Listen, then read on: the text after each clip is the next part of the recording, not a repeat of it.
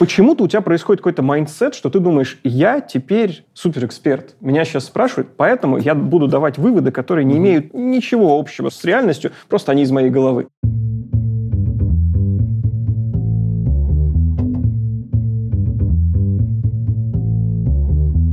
Привет, я Юра Агеев, и это 144 выпуск подкаста Make Sense. Вместе с гостями подкаста мы говорим о том, что играет важную роль при создании и развитии продуктов. Люди, идеи, деньги, инструменты и практики. И сегодня мой собеседник Андрей Михайлюк. Мы поговорим о том, как использовать анбординг как инструмент проведения пользователя от установки до первой конверсии. Обсудим, зачем делать 400 экспериментов в анбординге и почему классические анбординги плохо работают. И еще поговорим о том, что из экспериментов показало лучшие результаты по конверсии, а что не сработало. Подкаст выходит при поддержке конференции по менеджменту продуктов Product Sense. Андрей, привет. Привет. Андрей, VP Product в Flow. Андрей, мы собрались поговорить о том, как проходит путь от установки до первой конверсии. И самое главное, что там работает, а что нет. Но давай начнем сначала, конечно же. Почему вообще с тобой я должен про это говорить? Вот это вопрос так вопрос. Ну, на самом деле мы во Flow очень много занимаемся как продуктом ну, после того, как пользователь купил ретеншн, вот это все. Но за последний год мы провели самое, наверное, масштабное разделение, которое можно было разделить. Мы команду монетизации, которая в целом отвечала за деньги, поделили на команду анбординг и промо. То есть мы отделили тех, кто занимается промо-экранами, пейволами и вообще команду, которая за конверсию. Ну, я бы не сказал, что это прям чистый продукт-маркетинг, mm-hmm. то, что там есть и продуктовая разработка, и довольно хардкорная местами. Ну, например, придумай схему, в которой тебе нужно за два дня до конца триала пользователя правильно предупредить о том, что триал скоро закончится. Ну, это очень тонкий момент, да. Да. И продукт-маркетингом тут точно не отделаться. Но дело не в этом. Дело в том, что команда анбординга, которую мы выделили, наверное, та прокачка UA, которая случилась в это же время, она позволила нам довольно сильно масштабировать конверсию на анбординге. То есть мы там вдвое выросли за год, и это тот самый классный момент, когда пользователь продукта еще не видит когда пользователь находится в состоянии скачал и еще не знаю, что там внутри. Поэтому, наверное, атрибуцировать большую часть продаж в этот период плохо, если потом плохой ретеншн, а если у тебя хорошие продажи там, и потом хорошие продажи после, и еще и ретеншн этих ну, продаж. потом прекрасный, да, какой-то, да. да. Но в чем проблема? Вот ты говоришь, выросли в два раза. Почему? Что раньше делали не так? Я бы сказал, что самая большая проблема всех, это прям лучший способ сказать, это. всех продуктов. Мы пытаемся рационально мыслить, и мы пытаемся сделать так, что есть пользователь, и есть воронка, и нас правила про гона по воронке вот этой вот пиратской ар, они говорят, Наверху воронки делаем эксперимент, и дальше с как можно большей конверсией тащим, тащим, тащим mm-hmm. на каждый следующий шаг. И кажется, что лучший анбординг в этом случае — это один экран, а лучше ноль. Ну, Чем меньше действий, тем проще. Абсолютно. Качнул, поставил, разбираешься. Не факт. То, что мы видим, с одной стороны, в маркетинге, то, что мы видим, с одной стороны, в user acquisition, говорит о том, что пользователя надо подразогревать. И, например, вот эта вот безумная мода сейчас на разогревающие квизы, когда у тебя прямо в креативе тебе нужно пройти какой-то тест, этот тест никак не связан с тем, что будет внутри продукта, даже это работает. Угу. То есть это как-то создает у пользователя ощущение, что он важен, он отвечает на какие-то вопросы, он связывает их с собой, возможно, начинает думать о том, что вкладывает какой-то социальный капитал вот в это взаимодействие с продуктом. И это, наверное, был вот тот поворотный момент, на котором мы решили, нужен onboarding. Нужно брать и пробовать, тащить пользователя за ручку с момента, когда пользователь поставил приложение до момента, когда он э, начнет пользоваться. Смотри, onboarding обычно, что у меня первая в голове ассоциация возникает, для меня onboarding это та часть, которая вот уже человек типа зарегался, и надо научить его пользоваться. Ты сейчас говоришь совершенно про Аб- абсолютно. Да, точно. Я бы разделял обучающий анбординг, который mm-hmm. про то, что сходи, нажми эту кнопку, получи фидбэк, научись так делать. Ну, то, что мы в играх, например, очень часто видим. Да. Первый уровень надо пройти. Слушай, ну вот, кстати, в играх, кажется, это в том числе он очень сильно замиксован. Ну, типа, если ты не получил классного впечатления от игры в первый момент, вероятность того, что ты потом бабки занесешь. Абсолютно. Одна проблема — в играх не нужно начальное вовлечение, не нужно тейлорить продукт под пользователя. А это как раз то, что мы нашли. Тейлорить — это подгонять, типа. Да, то есть когда ты фактически, если не персонализацией занимаешься там, в широком смысле этого слова, то, по крайней мере, создаешь у пользователя правильное впечатление, что его ждет дальше. В игре все просто. Ты показал визуал, ты показал базовую механику. Кричащий человечек с мечом. Да, да. Ну, кстати, когда я говорю в игре все просто, я думаю, как сейчас мои друзья из э, игровой индустрии меня проклинают. Да-да. Но нет, на самом деле нет. У вас тоже все сложно, пацаны. У всех все сложно. Фактически получается, что есть onboarding, о котором ты говоришь, вот он туториал скорее, а не onboarding. А есть onboarding, на котором ты пользователю можешь показать, что будет дальше. Спросить про что-то, рассказать про что-то. И как оказалось, вот в этом месте конверсия качается ну, просто великолепно. Подробнее, пожалуйста. Подробнее. Что, короче, расскажи, что делали, что нет. Я бы начал, наверное, с самого простого. Мы что только не делали. То есть мы перебрали... Слушай, ну, за год больше 400 экспериментов. Елки-палки. Соответственно... Больше, чем один в день, даже если каждый день. Ну, конечно, звучит так, что больше, чем один в день, но по факту пачка из 10, которая подводится раз там в недельку, скорее Ага. вот так. И мысль была в следующем. Мы сначала мыслили, как вообще положено думать классическому продукт-менеджеру. Давайте попробуем пользователю рассказать подробно про продукт. Покажем скриншоты, как там внутри все выглядит, покажем какие-то анимашки, раз, похвастаемся тем, что у нас внутри есть, там, условно сотрудничаем с докторами и так далее. Ну, нет. Ну, чуть-чуть, но нет. Хм. Не работает. Потом начали топить уже в сторону психологии. Если так нет, то как может работать? Начали задавать вопросы. И выяснилось, что задать правильный вопрос — это настроить пользователя во многом лучше, чем показав ему картинку. Ну, Показываешь картинку, человек видит, ну, блин, разбираться, непонятно что-то и так далее. И, в принципе, когда мы это делали на UX-тестировании, люди сидели и разбирались, ну, потому что тебе на UX-тестировании за это... там, Заплатили, наверное, что-то? Или да, пообещали? да, и ты чувствуешь... А знаешь, есть еще такой момент, когда человек приходит на UX-тестирование, у него сразу потрясающее впечатление, что я важен, и мне нужно поделиться моим экспертным мнением. И удивительно, это включается вообще у всех. Меня, если на тестирование позвать на какое-нибудь интервью, я тоже, скорее Я всего... один раз ходил и точно так же себя повел, если честно. Абсолютно. Почему-то у тебя происходит какой-то mindset, что ты думаешь, я теперь суперэксперт. Меня сейчас спрашивают, поэтому я буду давать выводы, которые не имеют ничего общего с реальностью, просто они из моей головы. В общем, на UX-тестировании работало, без UX-тестирования просто показывать продукт не работал. Начали задавать вопросы. Вопросы не работают на UX-тестировании вообще. Спрашиваешь пользователя, я устал отвечать, я, ну все, уже больше не могу. Тащишь анбординг из 40 вопросов на прод, великолепно, конверсия вверх. И тут мы задались вопросом, а как же так? Начали заниматься, по сути, индивидуальной настройкой. Ну, точечно выкидывали вопросы. Искали те, которые дают максимальный подъем конверсии. К тем, которые дают максимальный подъем конверсии, пробовали сделать подводочку. Пробовали сделать после подводочки, например, как-то зафиксировать, сделать чуть-чуть по хук-модуле эф- эффект. Да, когда мы, условно говоря, спрашиваем, и тут же тебе даем, говорим, «М, вот именно потому, что ты отвечаешь так, будет вот так. Причинно-следственную связь, по сути, устанавливали какую-то. Скорее, знаешь, это не то, чтобы прям причинно-следственная связь. Обычно пользователи, когда отвечают на вопросы, которых много и которые связаны с продуктом, они у себя в голове уже строят картину, что если сейчас у меня это спрашивают, значит, потом это будет нужно. И, кстати, самой главной проблемой здесь будет то, что если ты такие вопросы спрашиваешь, а потом в продукте это не нужно, вот тут у тебя будет дикий черный подписок, но мы сейчас не про это. Мы говорим про то, что есть что-то в продукте, про это что-то нужно спросить. Спросить можно совершенно разными словами, с разными подходами. Опять же, с точки зрения психологии, можно что-то обещать, можно подбадривать, можно запугивать. Мы так не делаем, но это тоже у многих работает. И в итоге получается, что у тебя у пользователя есть какая-то картинка. Я понимаю, чем мне будет полезен продукт, После этого Paywall. На Paywall он пропускаемый, то есть у тебя есть возможность взять триалку, например, или вообще ничего не взять. Но у тебя есть четкое понимание, что ты вкатываешься в продукт с какими-то ожиданиями. И вот эти ожидания формируются у тебя, а не продукт тебе их как пользователю дает на блюдечке, показав, вот смотри, такой интерфейс. Ну, блин, ну интерфейс — это не про ожидания. То есть это реально про работу с психологией в каком-то смысле, да? То есть очень утрированно ты, по сути, забираешься человеку в голову,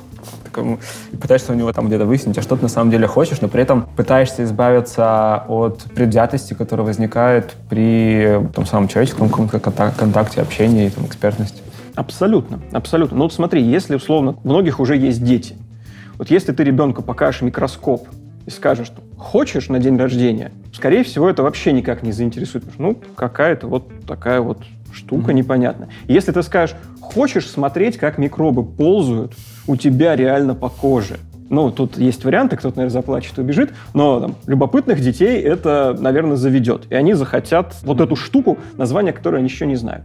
В итоге, когда ты показываешь на анбординг интерфейс, ты фактически говоришь, пацаны, у нас есть микроскоп. Красивые, светятся. Да, да, но какая от него будет польза и в чем смысл? Не очень понятно. Если эту аналогию раскручивать, то если ты спросишь не просто про то, каких микробов ты хочешь смотреть, а вообще возьмешь кучу вопросов про то, для чего нужен микроскоп, и задашь их одним вопросом, что тебе было бы интересно из этого узнать, и покажешь там, я хочу смотреть микроба, я хочу смотреть, не знаю, листики, я хочу видеть, как у муравья лапка на конце устроена и так далее. Вот как-то так. Можно возразить, а что просто нормальный лендинг не сделать? Можете пойти вот там, почитать, как Ильяхов говорит, значит, инфостиль, у кого-нибудь про дизайн проконсультироваться и просто написать нормально, по-человечески. Не отменяет.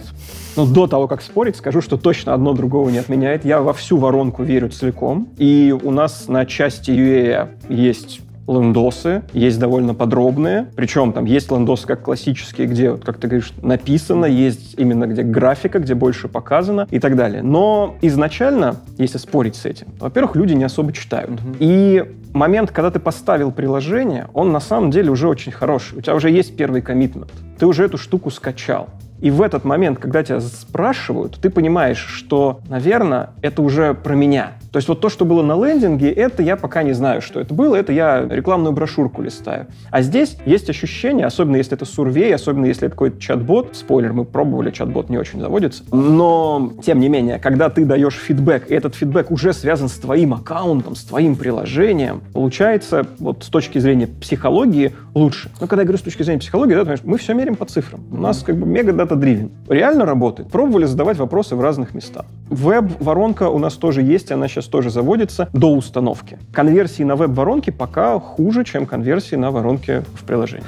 Ну, то есть смотри, давай еще раз вернемся к идее, опять же, воронки. То есть если там, условно, задача креатива, задача маркетинга это сделать, опять же, какой-то условный очень стоп-скролл, заинтересовать человека, чтобы он сделал там инсталл, то дальше тебе надо поработать над тем, чтобы человек соотнес это с собой, собственно. Я бы, наверное, сказал, что это основная цель. Угу. Потому что продаешь ты не пользователю в вакууме какому-то. Ты продаешь конкретному пользователю. Вот этот момент про то, что если ты пишешь письмо всем, то ты пишешь его никому. Абсолютно. Особенно если ты пишешь письмо всем, в котором ты пытаешься сделать какие-то такие конкретные заходы в разных людей. Знаешь, вот когда еще не было истории про гипертаргетинг, и когда сегменты было принято строить из разряда там у нас два. 20-35, Россия, США, погнали. Да, и в итоге, когда ты пытаешься сделать супер какой-то дженериковый месседж, то он у тебя внутри по микросегментам вообще не бьет. Ну никак. В анбординге проще. В анбординге ты просто делаешь ветвление. В зависимости от ответа на какой-то вопрос вот, у тебя пошла... То есть все-таки мы сейчас с тобой больше обсуждаем, вот э, говорили про кейс э, того, что вы попробовали, и то, что работает. Это что это такое? Ну, то есть если это не чат-бот, то что это все-таки? Это квиз?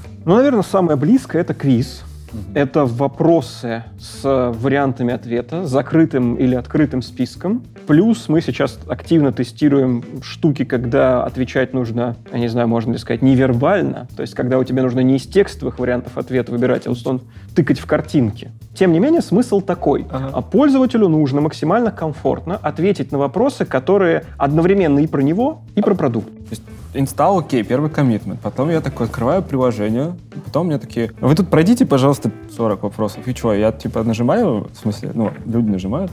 Это удивительно, потому что вопросы нужно подбирать. То есть mm. ты начинаешь... Ну, тут два варика мы попробовали. Mm-hmm. Либо ты начинаешь с одного и наращиваешь, либо ты закидываешь сразу много и выкидываешь. Понимаешь, да? То есть ну, в одном есть, по ходу дела, в зависимости от того, что человек говорит, ты отфильтровываешь из оставшихся вопросов то, Да, ты начинаешь понимать, какие вопросы, например, на конверсию работают в минус. И это тоже не то, чтобы прям какая-то панацея, потому что вопрос может не работать, например, в конце анбординга, но может работать в начале. Угу. И наоборот. Ну, в общем, очень много вариантов. Но смысл, да, смысл именно такой. Ты заходишь в продукт, и тебя начинают спрашивать про тебя, и тебе должно быть интересно отвечать. Если это вопрос, на который тебе не интересно отвечать, вот будет, как ты сказал, кислое лицо. И, отсюда. Да, да, и деинсталл сразу.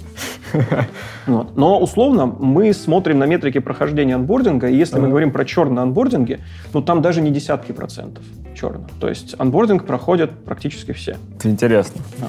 Вот ты поделился кейсом, который сработал. Только, если больше 400 экспериментов, это какая доля экспериментов, хотя бы примерно, пришлась на вот эту историю с э, квизами и прочими. А, так нет, 400 это чисто по анбордингу, по вот этим квизам. Елки-палки. Конечно, конечно. Какой процент не сработал экспериментов хотя бы? Ты знаешь, я могу сказать, что мы сейчас по ходу входим в такую в зрелую фазу. Раньше мы радовались, у нас там, условно, там, один из трех экспериментов срабатывал и давал 20-30%. Мы такие все бегали, ура, ура. Сейчас, наверное, можно сказать, что если один из 10 экспериментов срабатывает, и дает аплифт конверсии процентов в 7-10, Угу. то это уже успех. И мы, по сути, двигаемся в сторону, что тебе просто нужно больше экспериментов. То есть вы собрали все низковисящие фрукты и сейчас идете уже ближе к потолку какому-то. Абсолютно, да. И обсуждая с ребятами, которые в этом сильны, есть разные компании, которые тоже пользуются таким способом. Кто-то в аквизишене, кто-то Мгм. вот в анбордингах. Есть прекрасная компания Noom в Health and Fitness. И мы обсуждали это с ними, и ребята сказали, что, ну, вам еще повезло, у нас условно еще чуть-чуть похуже, Поэтому только увеличивая количество экспериментов, только увеличивая pace, уменьшая условно долю времени, которое у тебя тратится на проверку одной гипотезы, можно, по сути, продолжать интенсивно расти. Короче, если я, я понимаю, что до хрена не срабатывало, но, наверное, есть такие вещи, от которых можно предостеречь людей. Ну, типа штуки, которые такие, знаешь, глупые детские ошибки, до которых все равно надо доходить. Сам- людям там пару десятков экспериментов, пожалуйста. Самый неблагодарный, на самом деле, вариант — это советовать вот так, потому что при переносе, например, не то что между индустриями, а между даже продуктами разными в одной и той же индустрии, что-то срабатывает лучше, что-то срабатывает хуже. Ну, я не знаю, у меня вот про платежки сразу в голове история, например. Мы набили шишку и увидели, что это действительно любопытный факт. Женщины в Штатах реже пользуются PayPal. И вот ты видишь, что все, кто интегрирует PayPal в качестве способа оплаты, сразу бенефитят, ты его внедряешь и видишь, что аплифта-то особо и нет. Да, это это И- как раз штука и с переносом, и Точно. То есть кажется, что сильная гипотеза, Ага. и кажется, что если она не сработала у нас, ну, я могу сказать, ну, ребят, все, не внедряйте PayPal никогда в жизнь. Но нет, берешь, переносишь его в мужской продукт, в мужском продукте работает. в Окей, нет. тогда по-другому. Что думали, вот э, пример, может быть, что-то в духе PayPal. Что думали, что сработает у вас, но оно на самом деле типа не полетело? Я прям еще лучше расскажу. И что-то было, что не сработало, но мы решили не fail fast, а дожать, дожать, дожать, дожать и дожали. А, прям То есть сработало в конце? В конце сработало, но после, условно, там, двух десятков неудачных экспериментов. А, так, И это, кстати, история про веру в value. Мгм. То есть есть во Flow потрясающее value.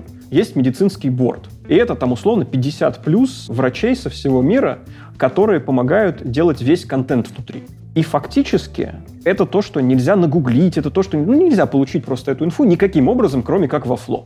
И мы пытались это продавать самыми разными способами. Внутри проблемы нет. Внутри, когда пользователь находит этот контент, он начинает его потреблять. Но его нужно попробовать продать на анбординге. Мы же хотим как можно раньше совершить М. продажу и сделать этот коммитмент. И, наверное, я честно могу сказать, никто не знает, почему сработал тот вариант, который сработал. Его можно сейчас вот просто скачать в Flow, увидеть и посмотреть, как сейчас там организованы доктора, какой там сейчас есть вординг, какие вопросы до И этого это типа задаются. работает. И вот тот вариант, который сейчас на проде, он работает. Хм. До этого были десятки вариантов, которые не срабатывали. Мы пытались рассказывать биографию конкретных докторов. Мы пытались показывать видео с доктором, на котором он уже что-то говорит в видеокурсе прямо на анбординге. Мы пытались более детально это текстом описать. Мгм. Пытались вытащить названия университетов, из которых эти доктора. И все эти эксперименты один за одним фейлились. Почему плохо говорить, что вот это пример, который вам всем наука? Потому что я знаю компании, в которых срабатывало ровно то, что не сработало у нас. Потому что привязка, что если что-то прям вот не работает к конкретному продукту, она очень такая вяленькая. То есть, ну нельзя сказать, что если что-то не сработало в одном, не сработает в другом. По-любому никак не сэкономить. По-любому прогонять нужно все эксперименты. А совсем какие-то дикие, которые ну, вообще ничего не приносят, мне кажется, что мы такое вот и не ставили особо. Почему? Тут Отсечение на уровне здравого смысла. Тут есть интересное. Это работа про ideation, это работа про то, что есть какой-то common sense, и мы Так. какую-то часть экспериментов явно тащим, которая немножко против common sense. Против здравого смысла. Абсолютно. Ну, потому что надо проверить. Это наш здравый смысл, а у всех людей здравый смысл М, разный. мгм.